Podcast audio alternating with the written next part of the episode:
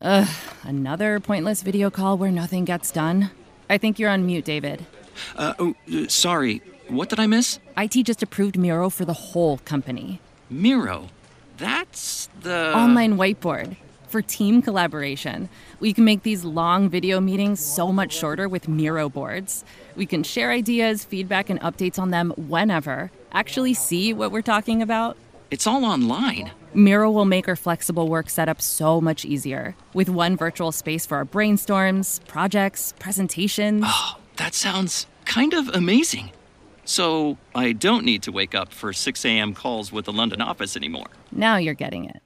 Don't let time zones get in the way of your team working well together. See why 99% of the Fortune 100 trust Miro to get good work done from anywhere.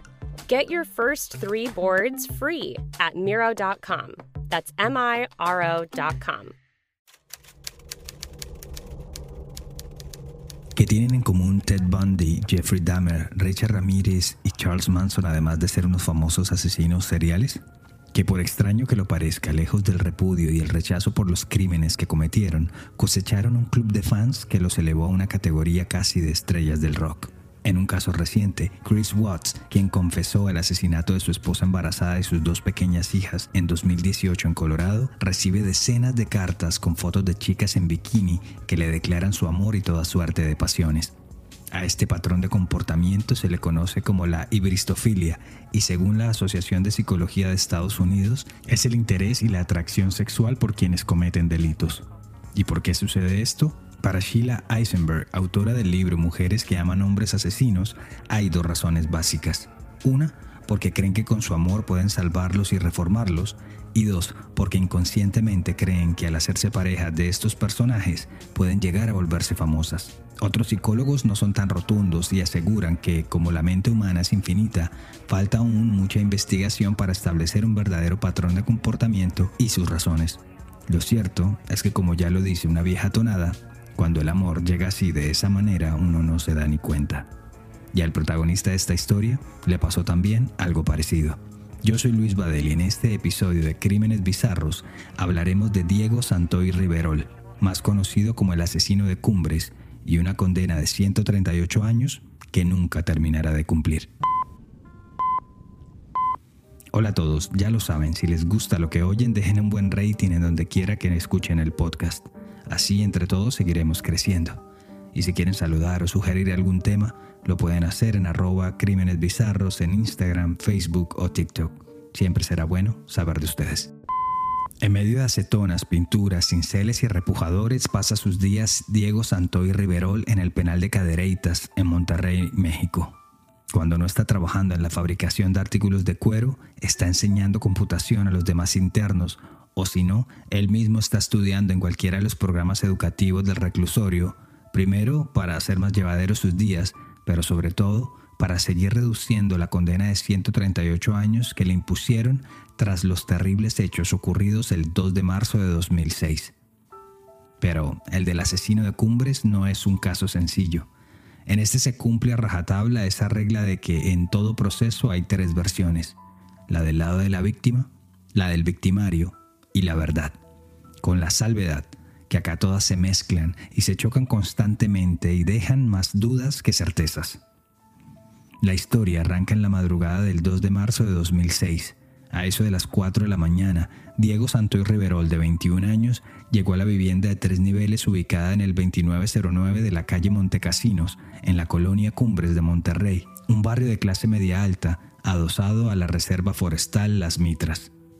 La versión oficial dice que Santoy llegó vestido de negro, con guantes de nitrilo y un pasamontañas, e ingresó subrepticiamente a la vivienda donde vivía su exnovia, Erika Peña Cos, trepando por las rejas y las ventanas. En la casa estaban, además de Erika, su hermana mayor, Azura, sus dos hermanos menores, Eric Azur, de 7, y la pequeña María Fernanda Ishtar, de 3. La única adulta presente en la casa en ese instante era Catalina Bautista, la empleada doméstica quien solía dormir en un pequeño cuarto contiguo a la cocina. La madre del hogar, Teresa Cos, una conocida astróloga con presencia en la televisión local, no estaba en casa pues ese mismo día había salido de viaje a la ciudad de Hermosillo a un congreso de esoterismo.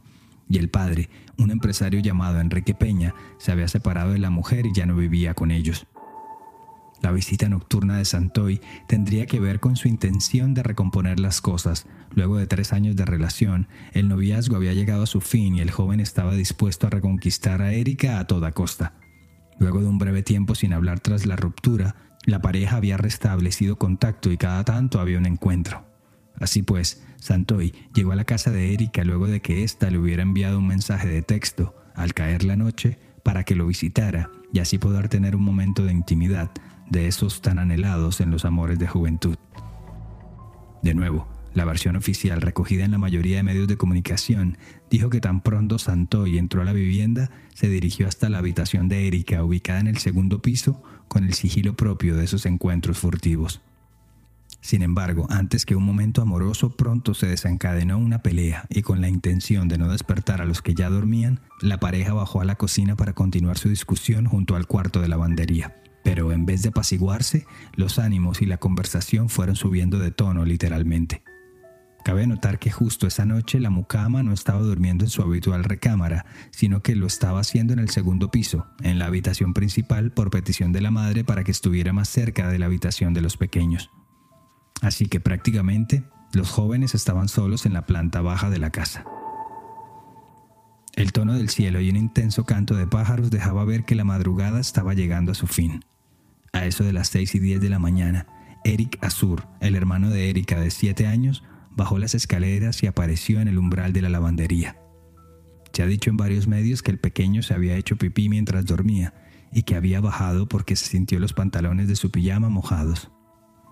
Fue entonces cuando, según el abogado de los Peñacos, Roberto Flores Treviño, Diego lo atacó, lo golpeó fuertemente con varios objetos, lo cargó hasta el interior de la lavandería, donde luego lo acuchilló en repetidas ocasiones, varias de ellas por la espalda para después dejarlo oculto bajo una cobija que había en el lugar. No obstante, en ningún lado hay reseñas de qué hizo o cómo reaccionó Erika ante semejante situación, pero ya volveremos a este detalle. Fue entonces cuando Catalina, la mucama, salió de la recámara principal, se fue al baño y luego bajó a la cocina a iniciar su faena diaria. Allí la recibió Santoy, quien para entonces se había puesto su pasamontañas, la atacó, y la amarró con cinta industrial en manos, pies y boca, y luego la encerró en el baño de visitas, no sin antes advertirle que si llegaba a hacer algún ruido, la mataría. Me empieza a tapar la boca y entonces me dijo, dice, yo no te voy a hacer nada, pero si intentes hacer nada, algo, yo te mato. Lo siguiente que planteó la versión oficial fue que luego de someter a la empleada se empezaron a escuchar pequeños pasos en el segundo piso, Así se lo explicó el abogado Flores Treviño al programa La historia detrás del mito del canal Azteca 13. María Fernanda se despierta. Ella traía su disfraz de de princesa y se pone unas zapatillas grandes y entonces sube las escaleras y se escuchan los tacones. Pequeños tacones rítmicos que permitían presumir que alguien de pasos muy cortos estaba subiendo la escalera de madera al tercer piso. Mientras eso ocurría, Santo y Erika subieron al segundo piso y allí esperaron en silencio a que apareciera la pequeña María Fernanda Ishtar de apenas tres años de edad. Pero Santoy tiene otra versión de lo sucedido, acaso más aterradora. En entrevista que le dio en prisión al periodista Javier Alatorre de Azteca Noticias, el joven afirmó que fue Erika la que asesinó a su hermanita, a la que engañó haciéndola creer que le iba a enseñar un juego. Ponte como un perrito. Eh, la niña se puso de rodillas, con las manos en el piso. Me dijo, aquí traigo la correa. Se la pasó por el cuello. Me empezó a estirar. Después, según el abogado Flores Treviño, Santoy agarró el cuerpo sin vida de la pequeña y la escondió en el closet de la habitación principal bajo una pila de ropa. Ya pronto serían las 8 de la mañana. A las 8.30 de cada día solía llegar Linda Marentes, la secretaria personal de Teresa Cos, a trabajar en un pequeño despacho que tenían en la parte trasera de la casa. Y aún faltaba Azura, la hermana mayor de los Peña Cos, que dormía en su recámara completamente ajena a todo lo que pasaba en el resto de la vivienda. La versión oficial concluyó diciendo que Santoy luego atacó a Erika propinándole varios golpes con un martillo y finalmente le lanzó un par de feroces enviones a la garganta con el mismo cuchillo que minutos atrás había apuñalado a Eric y que se usó para cortar las cuerdas de la cortina con las que había sido asfixiada la pequeña María Fernanda. Sobre ese último suceso, el mismo Santoy ha repetido hasta el cansancio, tanto ante la justicia como ante los medios de comunicación, que en su ataque a Erika hubo más de fondo que de forma. Según él, luego de cometer los asesinatos, Erika lo instó a que ambos se quitaran la vida, a que hicieran un pacto suicida, pero que primero empezara con ella. Tuvo un martillo que estaba ahí en un burón, me puso en la mano, dijo que le pegara, pegara fuerte, me que terminara, saqué el cuchillo, se lo encajé en el cuello. Y así la dejó desangrándose a su suerte. Y en vez de continuar con su parte del supuesto pacto, Santoy la sacó del cuarto principal y primero la arrastró hasta la sala de la casa. Algo pasó y luego la arrastró de vuelta hasta el piso de la lavandería donde estaba el cuerpo del pequeño Eric. Entonces sacó a la mucama del baño donde la tenía amordazada, la metió a la cajuela, al baúl del coche de su exnovia y emprendió la huida. Su primer destino fue su propia casa, ubicada en la vecina colonia de Misión Cumbres a unos 5 kilómetros de distancia. Allí se encontró con un amigo de él que se había quedado esa noche a dormir y le contó lo sucedido. Luego tomó ropa limpia y se subió de nuevo en el vehículo aún decidiendo la suerte que correría la mucama. Al cabo de unas 30 cuadras se detuvo en una calle de la colonia Chepevera y ante todo pronóstico la liberó y le dio un billete de 10 pesos para que se regresara a la casa e informara a las autoridades de lo sucedido. Mientras tanto, en el barrio Cumbres no todo era muerte. Sacando las pocas fuerzas que le quedaban, Erika, moribunda, se arrastró por toda la casa y subió con dificultad hasta la oficina de su madre, en donde sabía que ya estaba trabajando Linda Marentes. De inmediato llamaron a la policía, a la ambulancia y por fin pudieron darle aviso a Azura, la hermana mayor, quien aunque ya se había despertado, se había quedado en su cuarto viendo videos y haciendo un trabajo en su computadora y como si fuera una escena cliché de una película de terror, la joven no se había dado cuenta de nada, porque tenía puestos sus audífonos.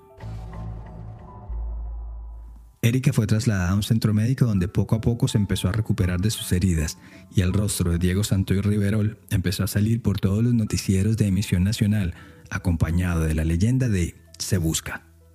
La cacería duró poco y el 6 de marzo de 2006, apenas cuatro días después de los hechos, fue arrestado cuando estaba en compañía de su hermano Mauricio en la localidad de Salina Cruz, en el sureño estado de Oaxaca, cuando se dirigían rumbo a Guatemala.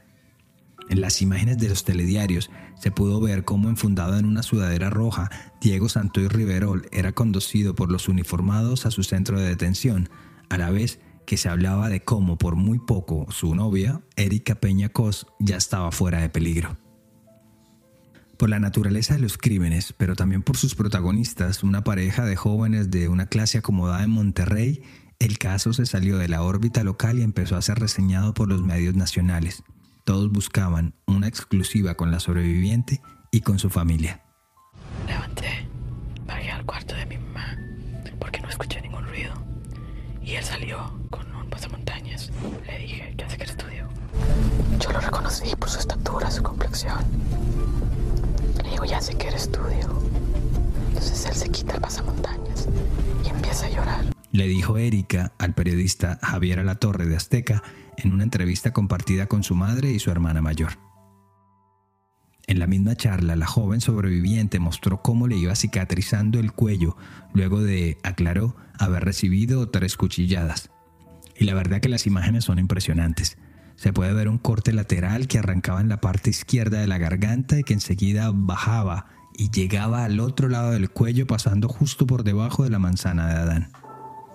De igual forma se empezaron a hacerse públicas fotografías del interior de la casa, de la forma en que quedaron los cuerpos de las víctimas y de los rastros de sangre que quedaron a lo largo de la escena del crimen. Dichos manchones permitían imaginarse a alguien arrastrándose por el suelo o apoyándose con debilidad en las paredes en busca de apoyo, en un camino que arrancó desde la planta baja, en la lavandería, y concluyó en el piso superior, justo en la puerta de la oficina. Pero si la declaración de Erika iba en contravía de la versión que afirmaba que había sido ella quien lo llamó para que lo visitara, lo que pasó en los careos, en esas audiencias verbales con el acusado, simplemente generó más dudas. En este extracto de la diligencia realizada el 23 de enero de 2007, podemos escuchar uno de los intercambios entre Erika y Santoy. Te metiste a mi casa a matarme, a matar a mi familia. Tú mataste a tu familia y ahora me quieres echar la culpa a mí. Muy diferente. ¿Cuánto tiempo pretendes seguir con este teatro? En un momento yo te di el cuchillo, ¿no? Te lo pasé en la mano. No, yo no lo quise agarrar, porque yo no soy capaz de matar a nadie. En la misma grabación se puede ver a un Diego calmado, casi que acurrucado o agazapado, totalmente opuesto al lenguaje corporal de Erika, que se le ve altiva, de brazos cruzados, gesticulando a cada respuesta de su expareja y por momentos como buscando la respuesta precisa. A medida que se fueron conociendo más detalles, varias situaciones no dejaron de ser llamativas y por supuesto no pasaron desapercibidas ni para la defensa de Diego Santo y Riverol, ni para un sector de la opinión pública que estaba extasiado sacando conclusiones y generando suspicacias. A ver, es muy fácil aventurar reacciones con la comodidad que produce la distancia, y a menos que se tenga un entrenamiento concreto, nadie sabe con certeza cómo va a reaccionar una vez se enfrente a este tipo de situaciones. La principal pregunta que surgió fue, ¿cómo es posible que durante dos horas que se calcula duraron los hechos, Erika no haya hecho nada por detener a su pareja? ¿No hubo un grito, un lamento o un alarido de dolor de parte de los pequeños? Aparentemente no y con base en ello es que la defensa de Santoy se basó para dejar entrever que hubo cierta complicidad con Erika y de paso con Azura. Así dialogaron Eric y Azura, la hermana mayor de los Peñacos, en su careo del 24 de enero de 2007. ¿Escuchaste algún grito de Erika? No, ¿Algún grito de Katy? no, ¿Algún ruido de Eric o de María Fernanda? no, ¿No escuchaste ningún ruido en toda la noche, en todo el día? no. Para Santoy, la razón principal por la cual Erika había cometido los crímenes era una incomodidad de ella y su hermana mayor, Azura, contra su madre, Teresa Cos, y de paso con sus dos hermanos pequeños, dado que pese a que compartían los mismos apellidos, los dos niños no eran hijos de su mismo padre, es decir, que eran medios hermanos. Pero ¿este era un motivo suficiente para acabar con la vida de dos pequeños? Discutible. Además, ni él ni su defensa presentaron nunca una prueba en este aspecto, así como tampoco en la denuncia que hizo cuando fue detenido que recibió supuestamente una golpiza de parte de unos uniformados que le exigían que solo él se declarara culpable de lo sucedido. Con tantas versiones yendo y viniendo, el público iba decantando entre sus favoritos como si se tratara de un reality show. A ver, tanto Santoy como Erika eran apuestos, de buenos modales, estudiantes universitarios y con cierta presencia en los medios de comunicación local. Mientras la joven resaltaba su belleza y su estilo emo, Santoy siempre tenía la mezcla perfecta entre chico bueno y el nerd del curso. Incluso en compañía de su hermano, fue presentador de un programa juvenil en un canal de televisión estatal. El entonces juez del caso, Ángel Mario García, y ex magistrado del Tribunal de Justicia, lo describió de la siguiente manera en una entrevista con el grupo editorial Reforma. Ese es el perfil de un homicidio en serie. Físicamente atractivos. Y su apariencia, al menos en apariencia, es de gente bondadosa, de gente buena, de gente ingenua, inseguro. Pero el punto cúspide de la mediatización del caso fue cuando la polémica abogada Silvia Raquenel Villanueva, reconocida por su carácter recio y su trabajo minucioso, acogió su defensa. La licenciada tenía una muy buena fama y aunque algunos de sus clientes tenían dudosa reputación, era bien sabido que las posibilidades de un fallo a favor crecían abismalmente si ella era la encargada del caso.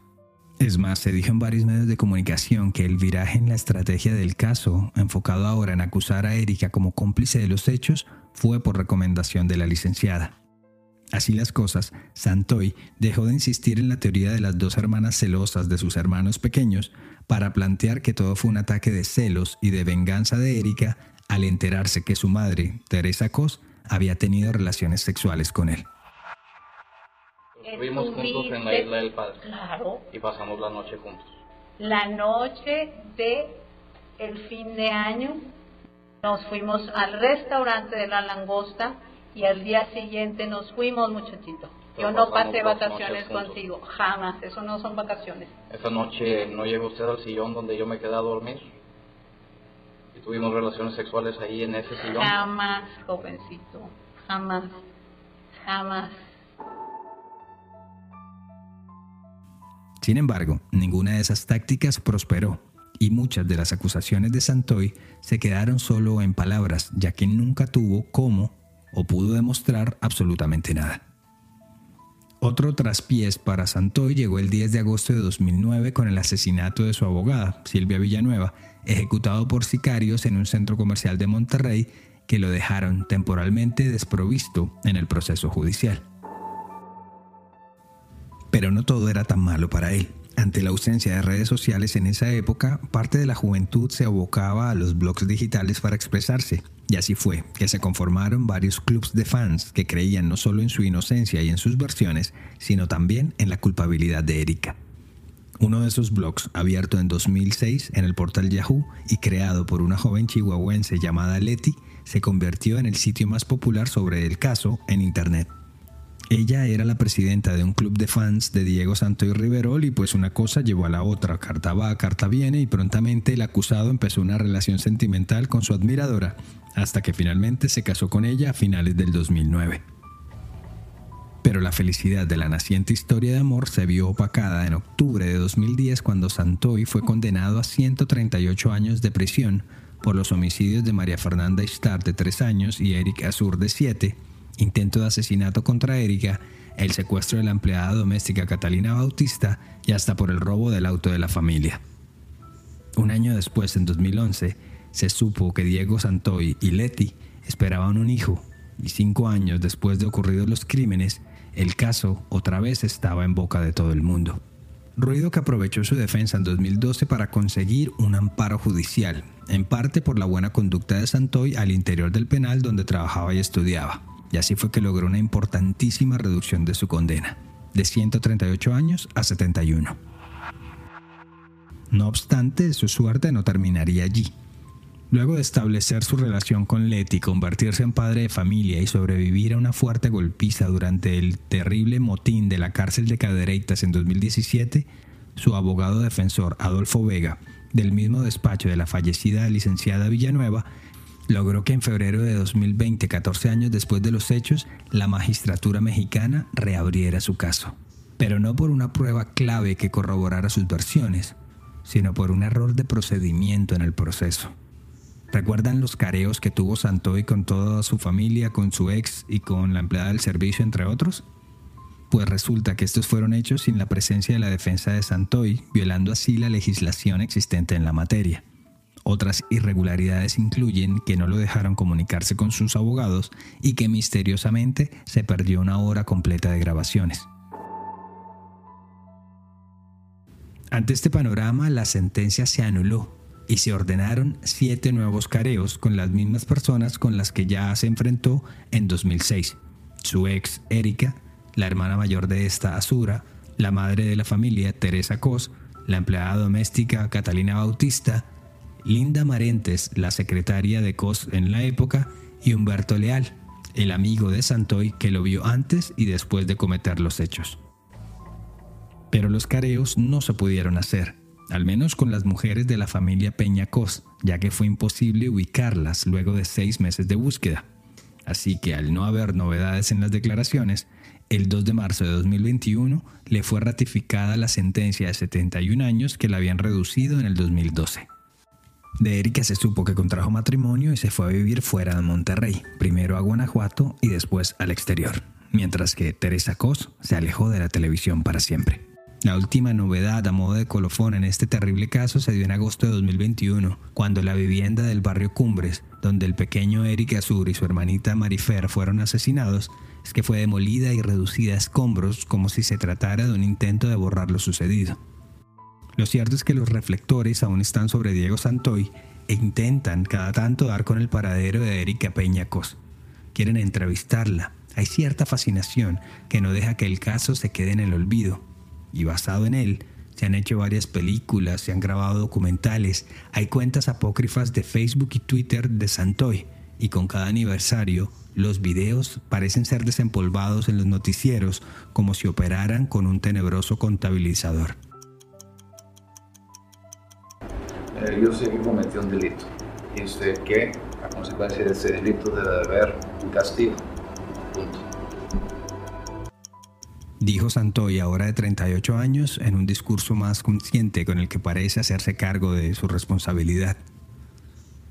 Lo curioso es que según las leyes del Estado de Nuevo León, lo máximo que una persona puede estar en la cárcel son 40 años, sin importar sus delitos. Así que si el destino así lo quiere, Diego Santoy Riverol, el asesino de Cumbres, saldrá de la cárcel cuando tenga 61 años.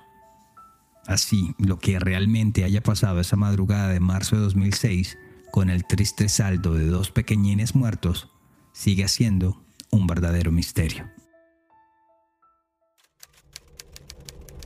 Gracias por llegar al final de esta edición de Crímenes Bizarros, un podcast de Iguana Media.